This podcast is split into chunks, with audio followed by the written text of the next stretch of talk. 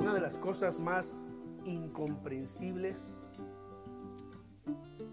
una de las cosas que están dentro del, del misterio de Dios es su soberanía y su misericordia.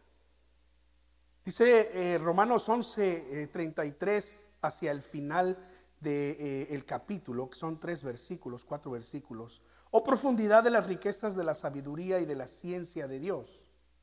Cuán insondables son sus juicios e inescrutables sus caminos.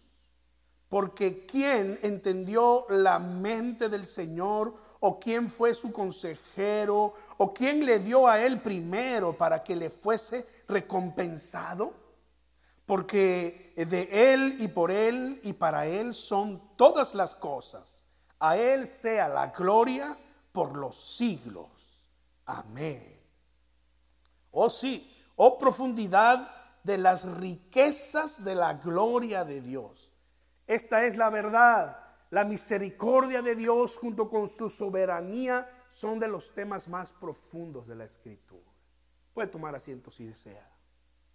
Son de los temas más, más profundos, más incomprendidos en la escritura y son de los temas que más debate levantan dentro de lo que ya es eh, la iglesia, la iglesia de Cristo. Quiero compartir con ustedes durante este día y el próximo domingo, que por cierto el próximo domingo es el domingo de Palmas o domingo de Ramos, ¿verdad? Como se conoce. La escritura dice que ese domingo Jesús entró a Jerusalén montado en un eh, pollino, en un hijo de asna, que nadie jamás había montado.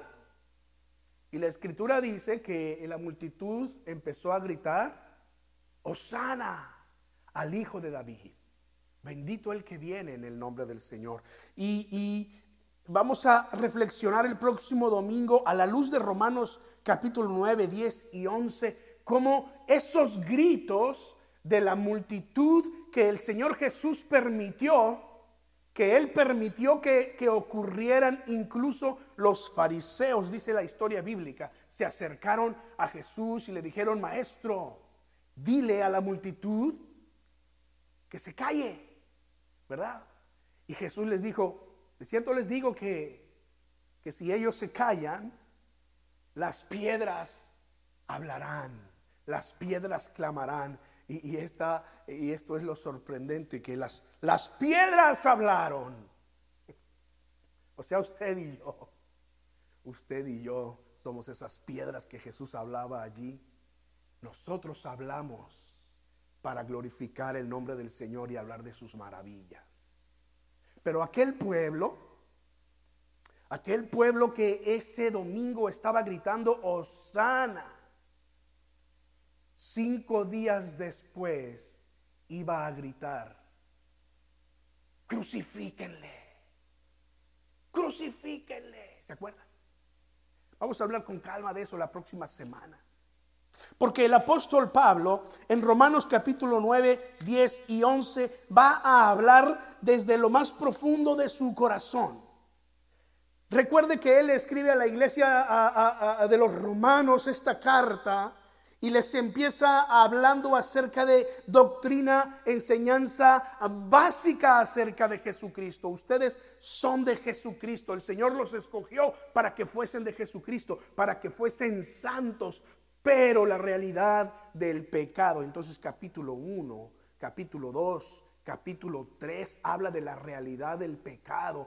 En el capítulo 4 Pablo tiene que hacer una especie de aclaración respecto a quiénes son los verdaderos israelitas, quién es el verdadero pueblo de Dios, algo que va a volver a decir aquí en el capítulo 9, lo vamos a ver en un momento más.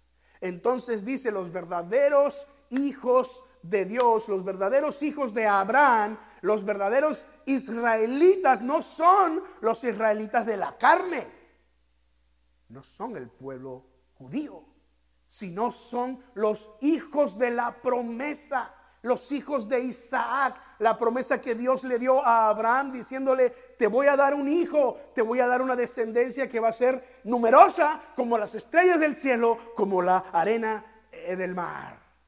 Y recuerdan que Abraham dijo, Señor, pero mírame, soy un hombre ya anciano. Y mira a mi esposa, anciana también y además estéril. ¿Cómo va a ser posible esto? Y el Señor le dijo, yo te voy a dar un hijo en tu vejez y tú vas a comprobar que yo soy el Dios todopoderoso. Y dice la escritura que Abraham le creyó a Dios y le fue contado por justicia. Y entonces dice el apóstol Pablo en, Romanos capítulo 4, así que todos aquellos que creen como creyó Abraham son hijos de Abraham, son los verdaderos, lo va a puntualizar otra vez en el capítulo 9. Y, y, les va a decir nuevamente a la iglesia, los que creen en Jesús, los que tienen la fe puesta en Jesús, son los verdaderos hijos de Abraham.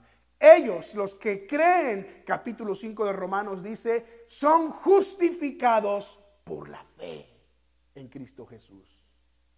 ¿Verdad que sí?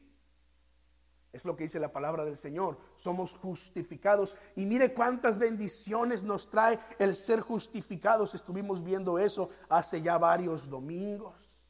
Luego en el capítulo 6 el apóstol Pablo va a decir, así como por Adán entró el pecado y por el pecado la muerte a todos los hombres, en Cristo el segundo Adán, en Cristo todos somos vivificados. En Cristo todos somos justificados. El Señor perdona nuestros pecados, el Señor transforma nuestra vida, el Señor nos da la promesa de su Espíritu Santo.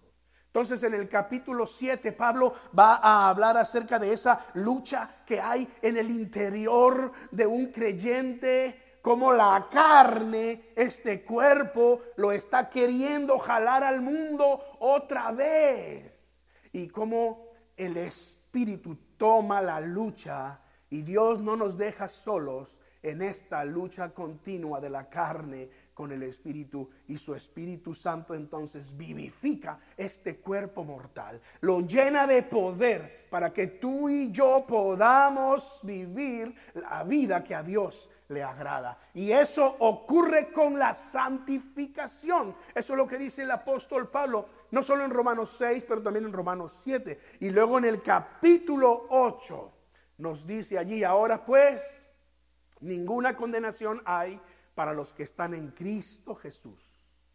Para los que no andan conforme a la carne, sino conforme al Espíritu.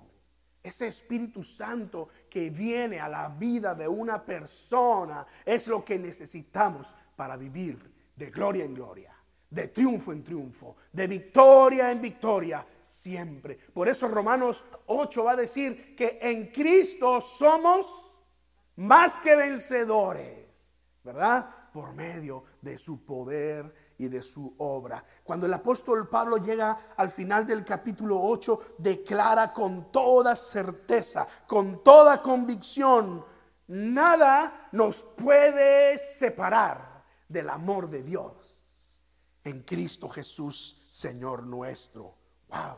Tenemos pues la seguridad de nuestra salvación. Miren, Pablo pudo haber terminado allí la epístola a los romanos y hubiese cerrado muy bien con el tema, pero recuerden que él siempre gustaba de poner eh, eh, información práctica, enseñanza práctica. Ahora, hermanos, ¿eso qué significa en nuestra vida cotidiana? ¿Qué significa ser justificados, eh, redimidos, adoptados, santificados? ¿Qué significa? Bueno, en la vida práctica eso tiene una forma en cómo se manifiesta. Y ahí está el capítulo 12, 13, 14, 15 y 16 de Romanos. Palabras 100% prácticas, en donde el apóstol Pablo nos va a instruir acerca de cómo es la vida de un más que vencedor. Pero hay un paréntesis en toda la epístola. Capítulos 9, 10 y 11. En donde Pablo va a hablar con el corazón en la mano. En donde Pablo se va a referir al pueblo de Israel, a los judíos de su tiempo, obviamente a los judíos del tiempo del apóstol Pablo, pero esta verdad que él eh, eh, presenta en estos tres capítulos no ha cambiado, porque la palabra de Dios es eterna, es viva y eficaz. Y así como tenía el valor en el tiempo de Pablo, tiene el mismo valor en este tiempo. Y la enseñanza en el tiempo de Pablo tiene también enseñanza para nosotros en este tiempo. Y aquí Pablo en el capítulo 11 termina hablando de cómo la sabiduría de Dios es incomprensible, cómo eh, eh, la soberanía de Dios es incomprensible, es, profunda, dice una palabra literalmente allí, insondable. O sea, no es posible para nosotros poder eh, sumergirnos en ella y, explorarla y entenderla a cabalidad y decir, ah, ahora entiendo por qué, por qué Dios hizo esto. No es posible. Es insondable, es incomprensible. ¿Cómo es posible que Dios escogió un pueblo y después ese pueblo lo rechaza y después Dios escoge otro pueblo y este pueblo se levanta para darle celos a su pueblo? Dice Pablo eh, hacia el final de, estos tres capítulos, pero Dios no ha desechado a su pueblo y Dios va a cumplir sus promesas con su pueblo. Pero mientras tanto, allí están las piedras que se levantaron gritando los hosanas al Hijo de David. Sálvanos ahora, Señor. Esas piedras somos todos aquellos que hemos creído en Cristo y que no pertenecemos a la nación judía. Ahora, esto es lo que el apóstol Pablo comparte con la iglesia. Nosotros nos damos cuenta que cuando vemos amigos queridos familia nuestra que, que no anda en el camino del Señor nos causa tristeza. Porque quisiéramos verlos a ellos eh, eh, en el mismo camino que nosotros, ¿no es cierto? Quisiéramos verlos a ellos tomarse de la mano del Señor, perdón, y caminar con el Señor como lo hacemos nosotros, disfrutar de la fe del Señor, de la misericordia y el amor de Dios. Pero muchos de ellos están alejados y nos duele el corazón. Oramos por ellos. Les hablamos cuando tenemos la oportunidad. Es más, ¿qué no estaríamos dispuestos a hacer con tal de verlos a ellos entregados al Señor? ¿Verdad que sí? No estoy hablando de religión. Siempre tengo que hacer esta aclaración. No estoy hablando aquí de religión. No estoy hablando de cambiarlos de iglesia, sí, porque la gente hoy en día te va a decir, yo tengo mi religión. La gente hoy en día cuando tú les hablas de Cristo te va a decir, yo tengo mi iglesia, yo voy a mi iglesia, ya me quieres cambiar de iglesia, ¿verdad que sí? No se trata de religión, no estamos hablando de, de, cambiar a nadie de iglesia. El Evangelio no tiene nada que ver con tu religión ni con mi religión. No tiene nada que ver con tu iglesia con, o con mi iglesia. No tiene nada que ver con cualquier expresión espiritual que pueda haber hoy en día. Pablo escribió a los romanos casi con ese mismo sentimiento, pero de manera más profunda. Con el corazón en la mano, dice el apóstol Pablo en el capítulo 9, en los primeros versículos, que él, le dolía en su corazón ver a su pueblo alejado de Dios. Mira cómo dice allí versículos 1 y 2, capítulo 9 de Romanos. ¿Verdad? Digo en Cristo, no miento. Mi conciencia me da testimonio en el Espíritu Santo que tengo gran tristeza y continuo dolor en mi corazón Luego en el capítulo 10, en el versículo 1 dice, hermanos, ciertamente en el anhelo de mi corazón y mi oración a Dios por Israel es para salvación. O sea, Pablo le dolía en su corazón ver a su propio pueblo alejado de Dios. Pablo oraba por ellos continuamente, pero incluso Pablo expresa aquí en el capítulo 9, pero ahora en el versículo 3, que él estaba dispuesto a ser separado de Dios. Él estaba dispuesto a ser maldición si eso le diera la salvación a sus paisanos, los judíos. Pero eso no era posible. Mira cómo lo dice literalmente, porque eh, deseara yo mismo ser, ¿qué? Anatema. Ser anatema, separado de Cristo, por amor a mis hermanos, los que son mis parientes, según, la carne, que son israelitas.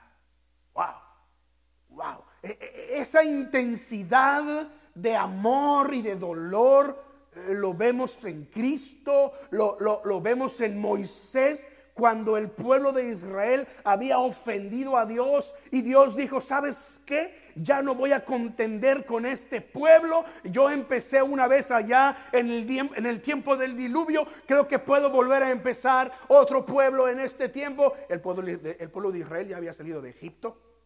Y habían fallado a Dios múltiples veces, veces adorando a un becerro, maldiciendo, murmurando contra Moisés, etcétera. Y habían pecado y Dios dice, "Ya, basta, voy a acabar con este pueblo, los voy a raer de la tierra, voy a empezar otra vez." ¿Y qué hizo Moisés? Se postró en tierra, empezó a, a interceder por ese pueblo duro de cabeza y le dijo a Dios, "Pues si los vas a, a raer de la tierra, empieza conmigo. Empieza conmigo. Porque no es justo, Señor, que nos has traído hasta aquí y entonces termines con todos ellos de a una sola. ¿Qué va a decir? ¿Qué van a decir los otros pueblos, Señor? Mira, ese nivel de compromiso se muestra en las escrituras. Ese nivel de pasión, de intercesión, se muestra en las escrituras. Estaba dispuesto Pablo a ser separado de Dios con tal de ver a su pueblo transformado, pero no era posible. No es así como funciona. Por eso Pablo termina exclamando, oh profundidad de las riquezas de la sabiduría de Dios. Son insondables. Sus caminos es incomprensible. El Señor en ese sentido. Fue cuando Pablo entendió esto y, entonces escribió en el versículo 16. Así que no depende del que quiere, ni del que corre, sino de Dios que tiene misericordia. No depende del que quiere, ni del que corre, sino de Dios que tiene misericordia. No se trata aquí ya de naciones o de religiones o de pertenencia a cierta familia. Se trata de Dios. Es Dios quien tiene misericordia. Hermanos, tres sorpresas nos vamos a llevar en el cielo cuando estemos allá. La primera sorpresa vamos a ver personas que no pensábamos que íbamos a ver. Vamos a ver personas que no pensábamos que íbamos a ver. ¿eh? La segunda sorpresa es que no vamos a ver personas que esperábamos ver. Y la tercera sorpresa tú mismo vas a estar allí. Y vas a decir, oh, gloria a Dios, lo hice, gracias Señor. Pero esto es cierto, porque no se trata de religiones, no se trata de naciones, no se trata de pertenencia a, cierta familia sobre la tierra, se trata de Dios. Es de Dios quien tiene misericordia. Y esa es la buena nueva de Jesucristo que el apóstol Pablo estaba predicándole a los romanos. Se trata de Dios porque Dios tiene misericordia, porque Dios dio a su Hijo para que todo aquel que en Él cree no se pierda, mas tenga vida eterna. Porque Dios nos ama. Puedes decir amén. Dios nos ama. No se trata del que quiere ni del que corre. No es por obras para que nadie se gloríe, dice la escritura en Efesios. No es por obras para que nadie tenga ventaja alguna. Las obras le dan ventaja a aquel que tiene el poder para hacerlas. Pero dice la escritura, no es por obras para que nadie se gloríe. Se trata de Dios que tiene misericordia. Mira, Israel era el pueblo escogido, pero ellos rechazaron a Cristo. En los primeros versículos del 1 al 13, el apóstol Pablo va a, detallar esta idea y va a decir, cierto, los israelitas son el pueblo escogido de Dios. Es más, mira el versículo 4, dice allí, eh, de los cuales son la adopción, la gloria, el pacto, la promulgación de la ley, el culto y las promesas de quien son los patriarcas. Wow, o sea, a los israelitas les pertenecía la ley. La revelación del Dios vivo y verdadero llegó en primer lugar a los israelitas. Fue a un hebreo que Dios se presentó en una zarza ardiente y que no se consumía, que le dijo, yo soy el que soy. Ve y liberta a mi pueblo. A ellos les pertenecía la ley, el pacto, el culto, las promesas, los patriarcas, los profetas, los reyes de Israel. O sea, Israel como pueblo escogido estaba en una posición de privilegio. Pero ellos no creyeron en Cristo. Es más, dice Pablo versículo 5, y por si fuera poco, también de los israelitas vino Cristo. Dice la escritura que nació de mujer, de una joven, de una virgen, piadosa, temerosa de Dios israelita de la tribu de Judá. El mismo Cristo, dice Pablo, el cual es Dios por los siglos de los siglos. El mismo Cristo vino de los judíos. Pero Pablo va a decir aquello que ya había dicho antes en el capítulo 4. No todos los que descienden de Israel son israelitas. 4 versículo 6. Y los israelitas de su tiempo dijeron, ¿qué? Sí, que no por ser descendientes de Abraham son todos hijos. Uh, ahora está en el capítulo 9, versículo 7. Dice allí, no que la palabra de Dios haya fallado, porque no todos los que descienden de Israel son israelitas, ni por ser descendientes de Abraham son todos hijos. Uh, Hermanos, esto, esto era como, como un gancho al hígado del pueblo de Israel. Que le dijeran, hey, tú que te jactas de ser israelita, pues déjame decirte que según la revelación de las escrituras, no eres verdadero israelita. Porque no se trata de nacionalidad, no se trata de familias, no es por religión, o sea, ni el judaísmo ni el catolicismo, ni el pentecostalismo, ni cualquier iglesia interdenominacional o no denominacional, porque eso es lo que está ahora de moda, ¿no? Iglesias interdenominacionales, no denominacionales, etcétera. Pues no se trata de nombres, no se trata de familias, de naciones, ni de religiones, ni ninguna iglesia organizada, ni de cualquier tipo. Se trata de Dios que tiene misericordia. Eso es lo que dice la escritura. Se trata de la fe. Pablo lo va a decir allí en el capítulo 9, versículo 8. Esto es, no todos los que son hijos de Dios, según la carne son hijos de Dios, sino los que son hijos, según la promesa, son contados como descendientes. Los verdaderos hijos de Abraham, como dice Gálatas 3, 7, son los de la fe. Es decir, que si tú y yo hemos creído en Jesucristo y Él nos ha justificado con su sangre, entonces nosotros somos hijos de Abraham. Dios levantó hijos a Abraham de aquellas piedras. Ahora entendemos el sentido en lo que decía Jesús. Eh, eh, eh, aquella ocasión que la gente gritaba hosanas y los, y los sacerdotes y los fariseos le decían, cállalos. Y Jesús dijo, pues si yo los callo, las piedras se van a levantar y van a clamar. Pues Dios levantó piedras.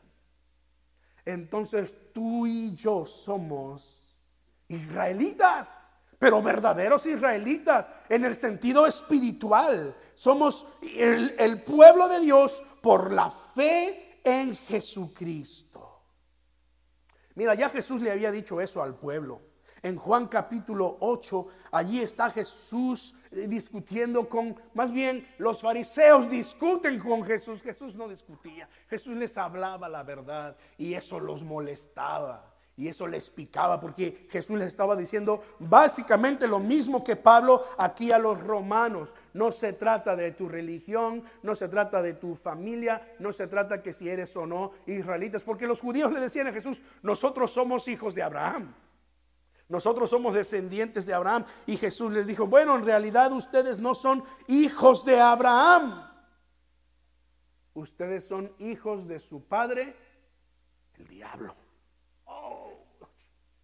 Jesús a los judíos de su tiempo.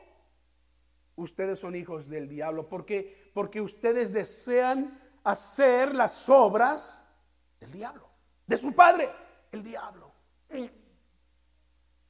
Los verdaderos israelitas, los verdaderos hijos de Abraham, los verdaderos hijos de Dios son aquellos que por la fe han creído en Jesucristo y le han hecho su Señor y Salvador. Insisto, no se trata de religiones, se trata de Dios. No se trata o no depende del que quiere ni del que corre, sino de Dios que tiene misericordia. La misericordia de Dios no es como la misericordia humana. Nosotros creemos tener la razón en todas las cosas o en casi todas las cosas, aunque no lo tengamos. Es difícil que alguien cambie de parecer porque piensa que está en lo correcto. Pero la escritura dice que la misericordia de Dios es diferente. Se trata de Dios que tiene misericordia. En los siguientes versículos, Pablo dará una cátedra sobre la, sobre la soberanía de Dios. De los versículos 14 hasta el 29, Pablo va a hablar acerca de que Dios es soberano, que Dios hace lo que Él quiere como a Él le parece. Y termina el capítulo 11 diciendo, ¿y quién le va a decir a Dios lo que tiene que hacer? ¿Hay alguien que pueda decirle a Dios lo que tiene que hacer? Porque Dios es soberano. Y es que los judíos reclamaban ser los únicos y verdaderos hijos de Abraham. Y que los gentiles, o sea, todos los que no eran judíos, no tenían ese derecho. Se parece un poco a las eh, disputas que hoy en día tienen las diferentes iglesias cristianas.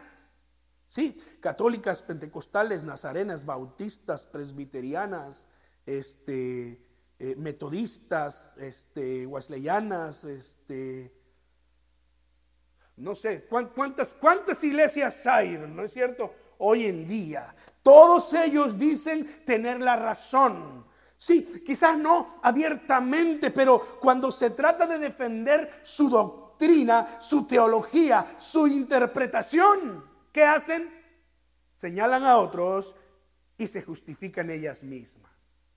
Oh, no se trata de religiones, denominaciones o iglesias, se trata de Dios. No depende del que quiere ni del que corre. No se trata de teologías, no se trata de eh, doctrinas, no se trata de estilos de alabanza, no se trata de absolutamente nada más que de Dios que tiene misericordia. Dios ha decidido extender su misericordia a los gentiles. Dios ha querido que por, por la incredulidad de su propio pueblo, el pueblo judío, los gentiles hayan tenido la oportunidad de escuchar en el Evangelio, escuchar el Evangelio y creer en él. Dios ha querido hacerlo así. Pablo le dirá a la iglesia de Roma en el capítulo 10, versículo 16, las siguientes palabras. Mas no todos obedecieron al Evangelio, pues Isaías dice, Señor, ¿quién ha creído a nuestro anuncio? Eso es cierto. Dios sabe que no todos van a creer en el Evangelio, pero Dios ha extendido su misericordia por sobre todos y para todos los hombres. Sigue diciendo eh, eh, el apóstol Pablo allí, pero ahora en el versículo 21. Pero acerca de Israel, dice capítulo 10, versículo 21. Todo el día extendí mis manos a un pueblo rebelde y contradictor. Todo el día extendí mis manos a un pueblo rebelde. Ellos eran rebeldes, eran contrarios a Dios. Por eso es que Dios ha decidido provocarlos a celos con un pueblo que no era pueblo, con un pueblo diferente, con nosotros los gentiles. Capítulo 10, versículo 19. Dice así, también digo, ¿no ha conocido esto Israel? Primeramente Moisés dice, y está citando el Antiguo Testamento, está citando Deuteronomio, capítulo 32, yo los provocaré a celos con un pueblo que no es pueblo, con pueblo insensato los provocaré a ira. Oh, esto es lo que está pasando aquí.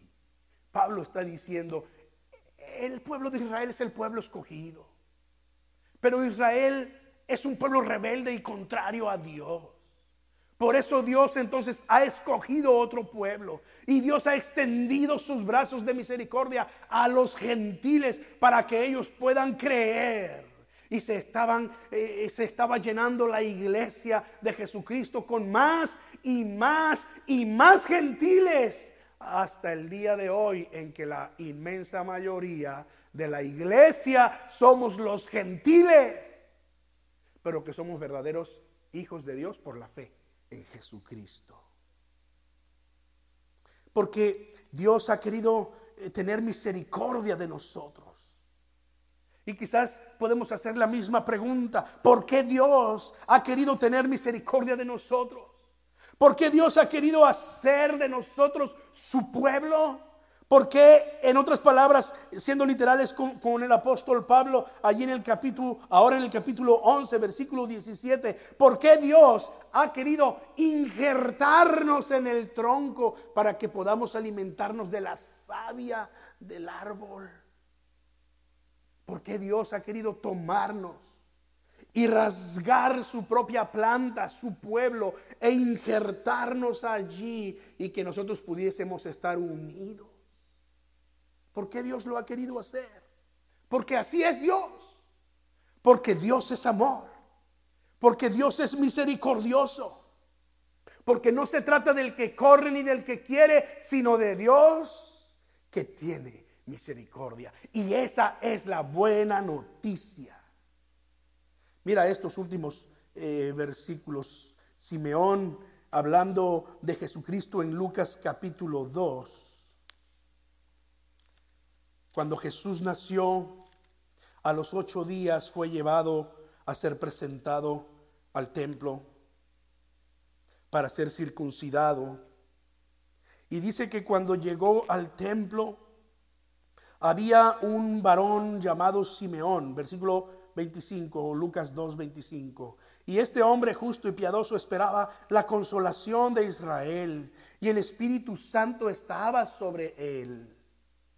Y le había sido revelado por el Espíritu Santo que no vería la muerte antes que viese al ungido del Señor.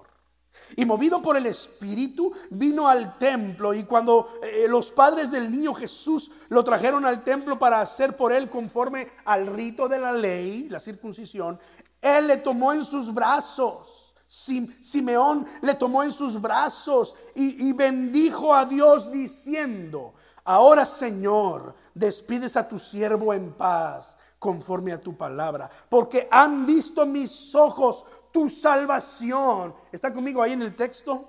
La cual has preparado en presencia de todos los pueblos. Luz para revelación a quienes? A los gentiles. Y gloria de tu pueblo Israel. Ya Dios lo había eh, declarado con anterioridad. Simeón lo vio, Simeón lo declaró. Luz para revelación a los gentiles. Así es Dios. Y tú no le vas a cambiar. Y yo no le voy a cambiar. Y nadie le hace cambiar porque Él es inmutable. Él no cambia porque es un Dios eterno, porque su amor es eterno y su misericordia es nueva cada mañana. Una mujer sorprendida en el acto mismo del adulterio. Debía ser condenada, según lo que leemos en la ley del Antiguo Testamento y lo que estos eh, israelitas y lo que estos judíos y estos líderes judíos, líderes religiosos entendían, según el capítulo 8 del Evangelio de Juan. Esta mujer tenía que ser apedreada y muerta porque había sido sorprendida en, el mismo acto del adulterio.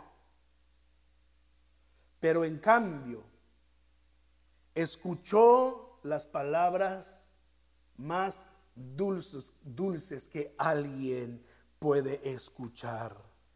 Dice la palabra del Señor capítulo 8, versículo 10 y 11.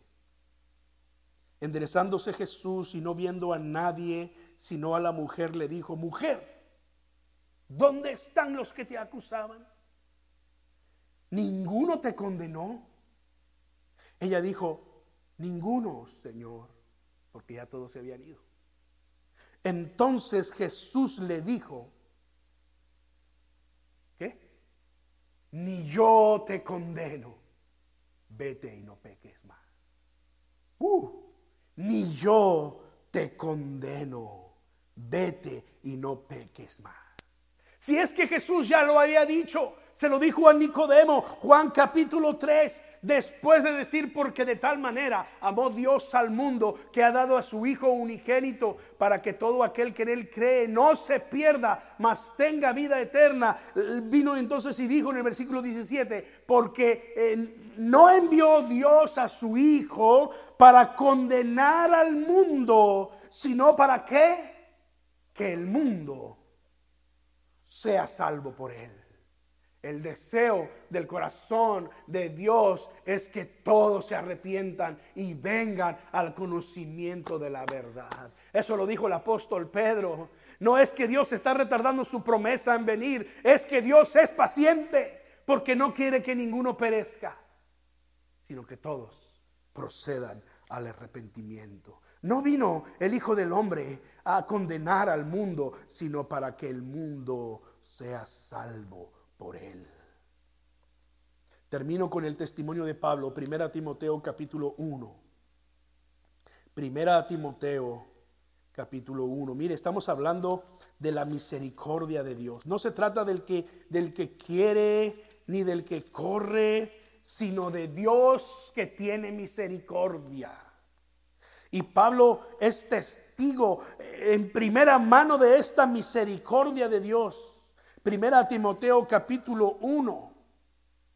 Versículo 12 en adelante escribió las siguientes palabras. Doy gracias al que me fortaleció, a Cristo Jesús nuestro Señor, porque me tuvo por fiel, poniéndome en el ministerio, habiendo yo sido antes blasfemo, perseguidor e injuriador, mas fui recibido a misericordia, porque lo hice por ignorancia, en incredulidad pero la gracia de nuestro Señor fue más abundantemente con la fe y el amor que es en Cristo Jesús. Palabra fiel y digna de ser recibida por todos. Que Cristo Jesús vino al mundo para salvar a los pecadores, de los cuales yo soy el primero. Pero por esto fui recibido a misericordia, para que Jesucristo mostrase en mí el primero toda su clemencia para ejemplo de los que habrían de creer en Él para vida eterna. Uh. Pablo sabe de lo que está hablando. Cuando Pablo dice, no depende del que quiere ni del que corre, no depende de religiones, de iglesias, de denominaciones, de familias, sino de Dios que tiene misericordia. Dice, yo lo viví en primera mano. Si alguien merecía pagar por sus maldades, ese soy yo, habiendo sido blasfemo, perseguidor de la iglesia, injuriador. Pero Dios me recibió con los brazos abiertos a misericordia. ¿Pueden ver al Dios de amor? ¿Pueden ver al Dios de misericordia extendiendo sus brazos? Como se lo dijo el Señor al pueblo, según Romanos 10, 21, todo el día extendí mis manos a un pueblo rebelde y contradictor. Que no nos pase como al pueblo de Israel. Le dieron la espalda a Dios. Pero nosotros corremos a sus brazos de amor. Amén. No se trata, no se trata de religiones, de reglas, de iglesias. Se trata de Dios. De tener fe en Dios así de sencillo. Cierra tus ojos conmigo. Ora junto conmigo y y dile al Señor, gracias Señor, por la oportunidad que me das de conocer tu amor y tu gracia, Señor. Gracias Señor porque no se trata de mí, no se trata de dónde soy, de dónde vengo, no se trata de religión, no se trata de merecimientos se trata de ti, Señor.